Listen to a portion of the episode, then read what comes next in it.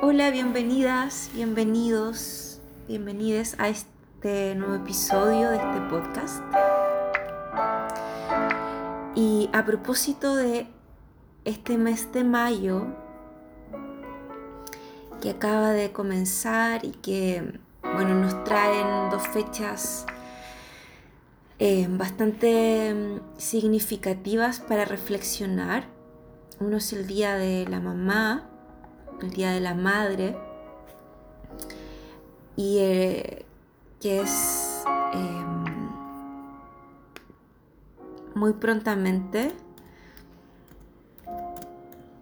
Em, acá en Chile lo celebramos el segundo domingo de mayo y en este caso, bueno, cae el día 10. Y también celebramos eh, el Día Mundial de la Higiene Menstrual, de la Salud e Higiene Menstrual, que, mm, que es el 28 de mayo.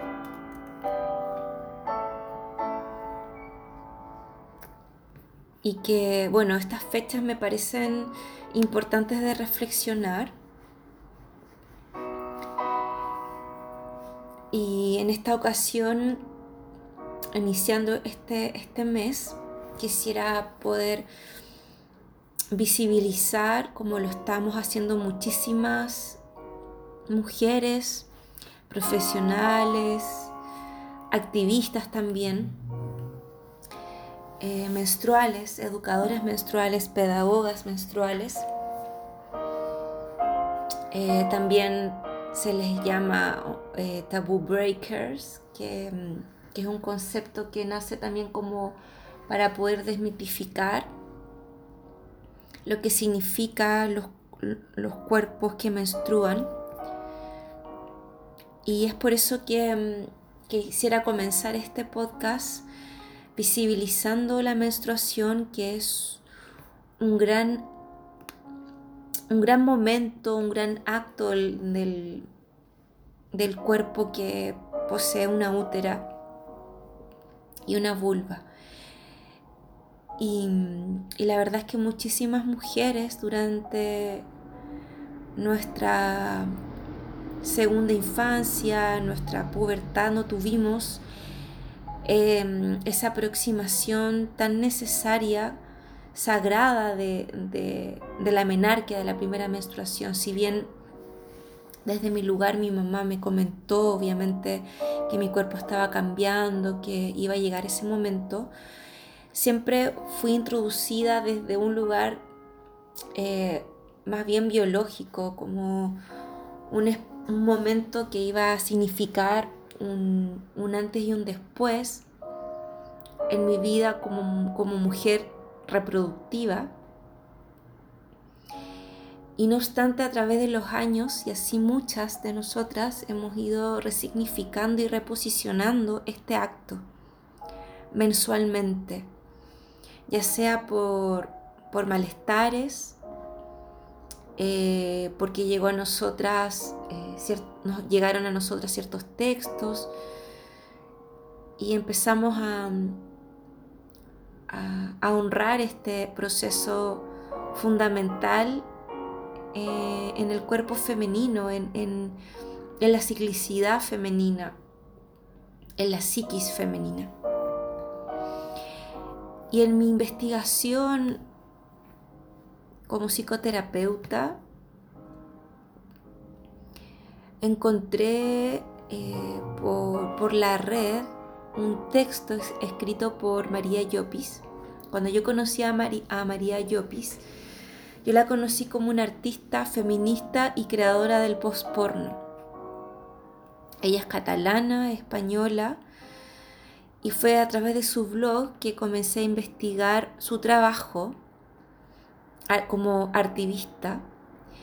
Y ella en su, en su trabajo artístico va denunciando eh, todas las lógicas eh, hegemónicas con respecto al cuerpo femenino, a la sexualidad femenina. Y ella denuncia específicamente, y es como yo la llegué a conocer, la industria de la pornografía. La industria como pornografía en, relación a, a una sexualidad hegemónica, heteronormativa, sumamente violenta, como, como ya sabemos, y que muchísimas personas fuimos introducidas al arte de hacer el amor, al arte del acto sexual a través de la pornografía, por ignorancia, por también por querer ser parte del grupo de pares, ¿cierto? Y que, y que en el fondo en la pubertad y en la adolescencia la pornografía hasta el día de hoy sigue siendo una manera de inducción y de iniciación a, la, a, la, a las relaciones sexuales, a la vivencia del placer. Ahora bien, María Llopis, a mí me parece ella una mujer muy inspiradora porque ella conecta su arte con esta forma de denuncia para una transformación social y política del, del goce sexual femenino. Y ella, bueno, cuando uno eh, visualiza su, sus videoarte, sus instalaciones, uno puede apreciar, una puede apreciar la rabia y la creatividad también detrás de su trabajo para derribar un modelo que tanto padecer ha instalado en nuestro erotismo, en nuestra menstruación, en nuestra salud mental, incluso en nuestra relación con la maternidad. Ella tiene también un texto que, yo recomiendo leer que se llama Maternidades Subversivas. Y lo interesante es que hoy ella ha transmutado, ha alquimizado esa rabia en otra cosa, en su, en su vivencia con la maternidad y en su reencuentro también con su propia sexualidad y con su menstruación, ya que ella a través del postporno, bueno, va abriendo la multiplicidad de la sexualidad femenina un trabajo muy hermoso que habla sobre la, sexualidad en su parcialidad, no en su totalidad y genitalidad. Según una mirada también de una crítica psicoanalítica, súper interesante.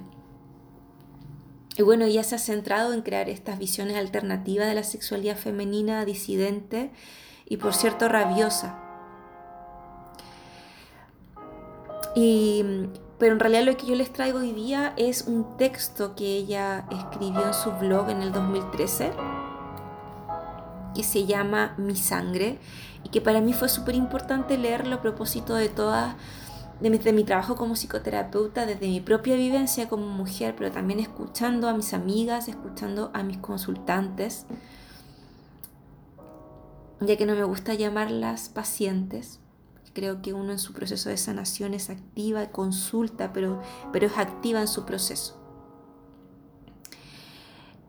Y bueno, estudiando muchísimo sobre qué es lo que pasa en la psiquis femenina con, el malestar de la menstruación, lo que se gatilla, la sintomatología, eh, por ejemplo, depresiva o el mismo desconocimiento que tenemos las mujeres sobre nuestra ciclicidad, que nos vamos vamos alienando y vamos alejándonos de esa sabiduría emocional cíclica que nos trae la menstruación. Y en esa búsqueda de mía y esa sed de poder estudiar y poder ir rearmando también mi propia metodología psicoterapéutica, y mi propio setting psicoterapéutico, es que me pareció tan relevante poder escuchar el texto de, María Llopis, que hoy día se los traigo como lectura y, les recomiendo muchísimo que puedan visitar su blog, porque ella, ella, bueno, va elaborando distintos artículos. Bueno, el texto dice así. Era una tarde fría de invierno en Frankfurt. Nevaba. Yo iba caminando por Bedmount Street camino de la biblioteca. De repente un dolor agudo y punzante me atravesó el vientre y me caí al suelo de rodillas. Me había venido la menstruación como cada mes, pero este mes había algo nuevo, el dolor. Como pude, me subí a Lubán de vuelta a casa. Yo vivía por aquel entonces en un campo de caravanas en las afueras de la ciudad. En Alemania hubo un momento en los años 80 en el que la ocupación de inmuebles se hizo imposible. Así que la izquierda radical alemana empezó a ocupar terrenos y a vivir en ellos en camiones, caravanas y vagones de madera. Ante un desalojo es mucho más sencillo mudarse. Llevas la casa a cuestas. Yo vivía sin corriente, sin luz, ni cuarto de baño. Tenía 23 años. Pero de lo que yo quería hablar aquí es de lo que sentí en mis entrañas aquella tarde, de cómo me arrastré llorando hasta la caravana y busqué al que era mi novio de aquel entonces un punk que daba miedo verle, para decirle que estaba en apuros. De cómo me arrastré luego hasta mi vagón sola, porque Robert, el novio punk, no vino, que bastante tenía él con su propia psicosis. De cómo lloré en mi cama muerta de frío y desesperación, preguntándome qué estaba sucediendo dentro de mí. Me ha costado años entenderlo, muchos y durante esos años de aprendizaje me he caído rota de dolor en innumerables ocasiones y en innumerables lugares. El numerito solía ir acompañado de sudores fríos y temblores. Gritaba y lloraba durante horas y a veces días. El ibuprofeno trajo un alivio temporal a mis desdichas. Y digo temporal porque pronto me habitué al fármaco y este dejó de hacer efecto. Yo acudía de vez en cuando a la consulta de algún ginecólogo para buscar soluciones, pero me decían que todo era normal en su patriarcal concepción del mundo y me recetaban algún analgésico inútil. Una vez ya de vuelta a España y esta vez en la sala de espera de mi podólogo, me bajó la menstruación y empezaron los calambres en mi útero, como cada mes. La enfermera llamó al podólogo y este viendo ante sí el lamentable espectáculo, entendió lo que los ginecólogos no habían conseguido entender, que la cosa iba en serio, que me moría de dolor y que había que hacer algo, así que me recetó un medicamento cuyo nombre no recuerdo, pero cuyo efecto era como el de un chute de caballo. Yo no me he metido nunca un chute, de, un chute de caballo, pero sentí que esa gradual desconexión del mundo y esa forma de caer en un abismo acolchado desde el cual ya no te sientes conectada ni a tu cuerpo, ni a la vida, ni al mundo, ni a nada. Era algo similar a lo que algunas de mis amigas y amigos contaban sobre la heroína. Y así transcurrían los meses y los años. Me fui a vivir a Barcelona, mi mejor amiga y yo comenzamos un proyecto artístico sobre pornografía y feminismo, con notable éxito, y me fui a vivir como con un curador. Pero al mismo tiempo que las cosas se construían en el mundo exterior, en masculina linealidad, cada mes el mundo entero se destruía en el interior de mi útero. Y un buen día, hace ahora cinco años, no pude aguantar más esa doble vida y lo mandé todo el carajo. Mi relación de pareja terminó.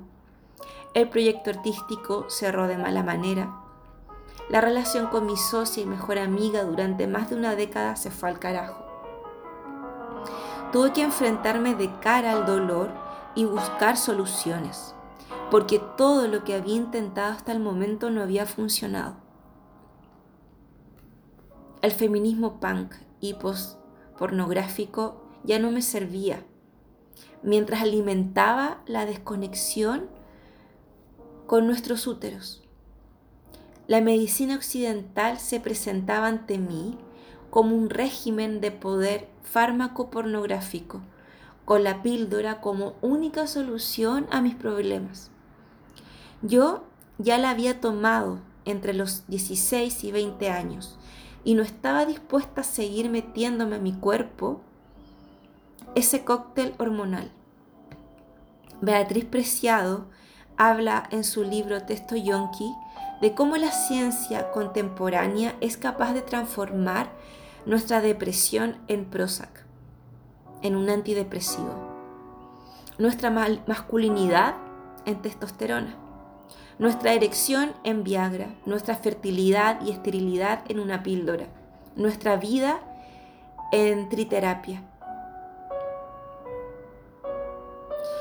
Sin que sea posible saber quién viene antes, si la depresión o el Prozac, si el Viagra o la erección, si la testosterona o la masculinidad, si la píldora o la maternidad, si la triterapia o el SIDA.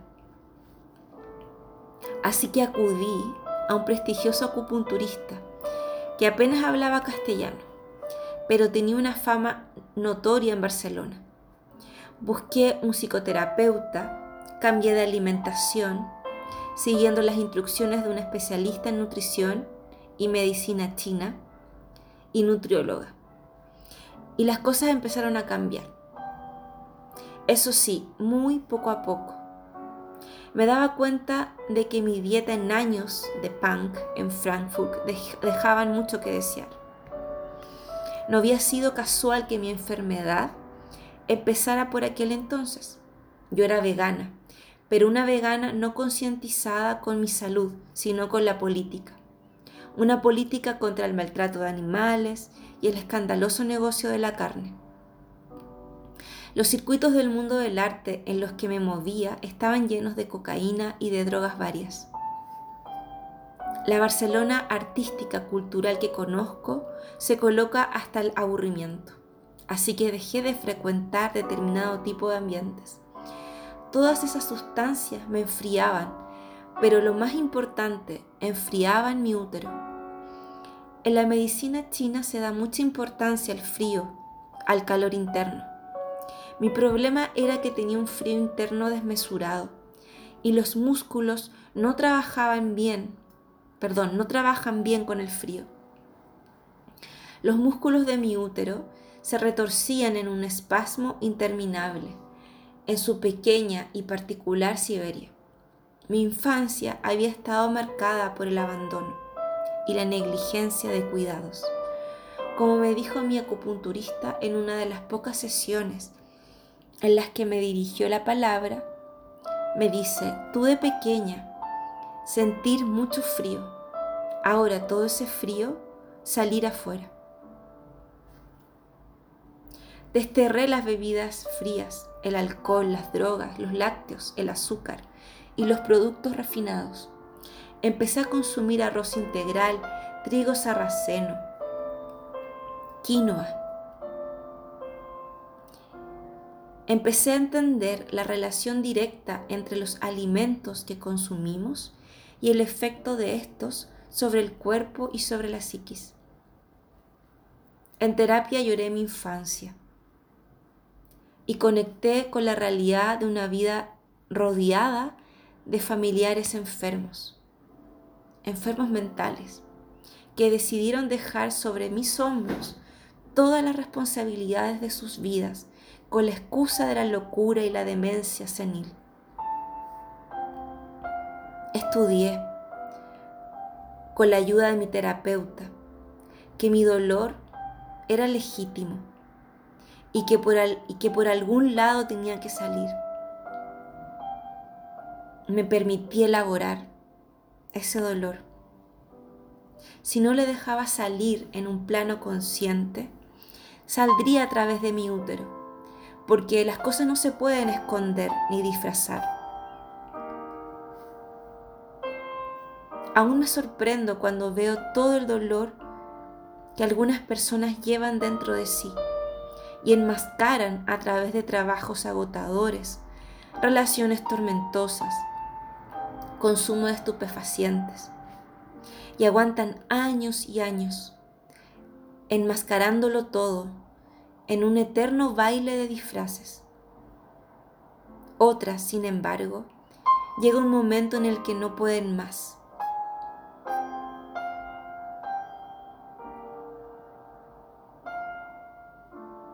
Yo decidí vivir y aquí estoy. Los dolores fueron remitiendo a lo largo de los años. Al principio me bastaba con tomar una dosis de ibuprofeno y quedarme en la cama. después de años en los que nada conseguía aliviarme. Más tarde ya no necesité tomar nada. Era suficiente con quedarme en cama tranquila. Entendí mi naturaleza cíclica, que si no me había cuidado a lo largo del mes, mi menstruación no iba a ser buena. No se trataba de cuidarme solo durante esos días, sino de ser respetuosa con mi cuerpo y mis emociones durante todo el mes es una cuestión hormonal.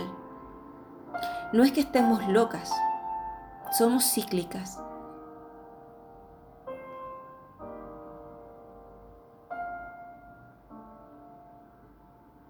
Como explica Erika Irusta en su proyecto El Camino de Rubí, en nosotras habitan distintas mujeres, somos distintas mujeres. Nuestra identidad es múltiple. La semana después de la menstruación estamos llenas de energía, dinámica, con gran capacidad de concentración y planificación. A mitad del ciclo ovulamos y nos sentimos sociables, expresivas, radiantes. En la fase premenstrual nuestra energía física baja y necesitamos limpiar y librarnos de todo lo que no nos beneficia. Es la fase de hecho más creativa si sabemos canalizar esa energía de destrucción y la menstruación es la fase final de reflexión y de descanso. Fue a través de Erika como conocí el trabajo de Miranda Gray. Ella en su libro La luna roja nos habla del ciclo de la luna blanca y la luna roja. La luna blanca se refiere a un ciclo en el que la ovulación ocurre en luna llena y el ciclo de la luna roja es cuando la ovulación ocurre en luna nueva. El ciclo de la luna roja se centra en el desarrollo interior y la manifestación del mismo, y no, hacia, y no la expresión de las energías en el mundo material, en el afuera. Como los hombres hegemónicos lo consideraron el más poderoso y menos controlable, este ciclo se convirtió en el de la mujer malvada, la seductora, la hechicera o la horrible bruja, cuya sexualidad no estaba destinada a dar vida a la siguiente generación, sino al placer. Yo ahora estoy en luna blanca, es decir, ovulo con la luna llena. Dicen que es el mejor ciclo para ser madre. A mí me gustaría quedarme embarazada, así que mis reglas son ahora dolorosas en otro sentido, porque me avisan de que este mes tampoco ha podido ser. Queen Afua, una autora que he tenido el gusto de conocer en Londres, donde estoy viviendo ahora, tiene un libro que se, titula Overcoming an Angry Vagina, Journey to Womb Wellness, que vendría a ser algo así como superar una vagina enfadada, un viaje al bienestar de nuestros úteros. He sufrido dos abortos espontáneos en los últimos años. He conseguido curar muchas cosas, pero las heridas son graves y profundas, y me pregunto si es posible recuperarse por completo. Yo siento que este texto es un acercamiento muy auténtico y, e intuitivo a la idea que para llegar a un entendimiento de nuestros malestares, para sanar de manera profunda, es preciso escuchar nuestros cuerpos, deseos, sombras también. Lo que nos cuesta mirar, lo que nos duele de verdad en nuestra historia. Porque abordar solo un síntoma no nos sacará de la espiral que provoca el malestar o la enfermedad. El síntoma nos habla profundo de lo que se origina. El síntoma tiene voz. Por ejemplo, la psiquiatra chilena Diana Schnake tiene un libro que se llama La voz del síntoma, que habla sobre cómo nuestro cuerpo nos grita a través de la enfermedad lo que no hemos podido escuchar o lo que no hemos querido escuchar. El malestar es solo la manifestación física de todo un proceso que no hemos hecho consciente aún. Nos debemos a nosotras mismas cuestionarnos por qué acontecen aquellos desequilibrios, en qué momento aparecen, indagar si eso mismo le ha ocurrido a nuestras madres, a nuestras abuelas, hermanas, primas, tías, a nuestro linaje. No solo materno, sino también paterno, al linaje femenino. Es, importante reconocer nuestras heridas, hábitos, maltratos, patrones relacionales, autoexplorar aquellos patrones que repetimos producto de lo que hemos ido, hemos ido heredando, para dar posibilidad a la catarsis y posteriormente a la integración, a la sanación. En mi propia experiencia he podido visibilizar cuán importante es esto. Y no solo como psicoterapeuta, sino que también como mujer. Y cuando hacemos consciente que pertenecemos a un ciclo, a un ciclo de la experiencia, que somos parte de una energía circular, aprendemos a percibir la vida de una manera diferente, en otro nivel, en un nivel de medicina profunda que habita internamente, manteniendo ese vínculo con las energías de la existencia, de nacer, de crear, de destruir, de transformar, de sentir que esa experiencia de, de la ciclicidad para sanar, para resignificar nuestra menstruación, nuestra útera, nuestra vivencia desde la infancia temprana, pasando por la pubertad, la adolescencia. Es parte también del ciclo de la tierra, donde la tierra también se regenera a sí misma. Como la luna con sus cambios, con sus fases. Del mar con su oleaje, que sube y que baja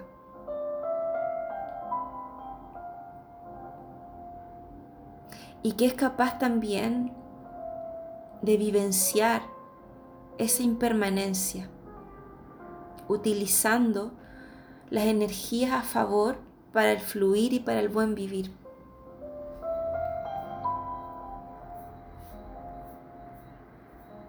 En este mes de, visibilización de la educación menstrual, de la salud menstrual, de la higiene menstrual, me parece importante que gestionemos, primero reflexionemos cómo vivimos nuestra menstruación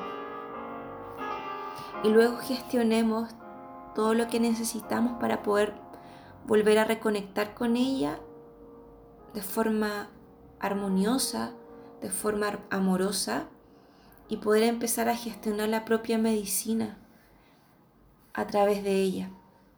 Y por cierto, también creo que mucho de lo que tenemos que hacer también es sanar la herida de, de lo materno. Y, yo creo que mm, ese podcast se viene posteriormente de poder profundizar en,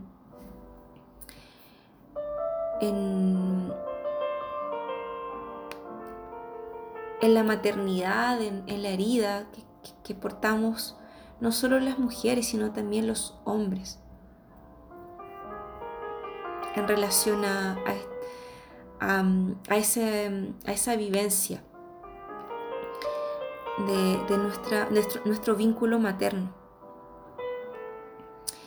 Y, yo creo que fundamentalmente uno de los aportes más importantes de la psicoterapia es poder ir a sanar la propia madre interna, la niña interna. Y también poder sanar al padre, a nuestra relación interna con, con Él. Yo te invito a, reflexionar de cómo, de cómo te llegan estos mensajes que te he traído hoy día, de cómo es tan importante poder ir a, a mirar tu propia biografía para como lo hizo María Llopis, ¿cierto? A mirar en, en psicoterapia, a mirar qué está ahí velado para poder realmente conectar con el buen fluir de la vida, de la, de la experiencia humana que es goce, que es placer. Pero para poder conectar con el placer tenemos que mirar de frente la herida, la sombra, abrazarla en terapia, en, todo lo, en toda la experiencia que hoy día tenemos de talleres,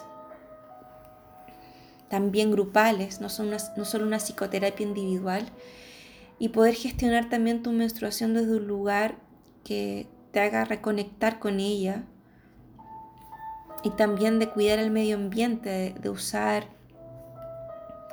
nuevas formas, nuevas tecnologías para cuidar el medio ambiente, ya sea a través de la copita menstrual, de las esponjas, de, las esponjas marinas, de las toallas de tela, que te permiten también poder tener una, una relación muy distinta con tu sangre menstrual.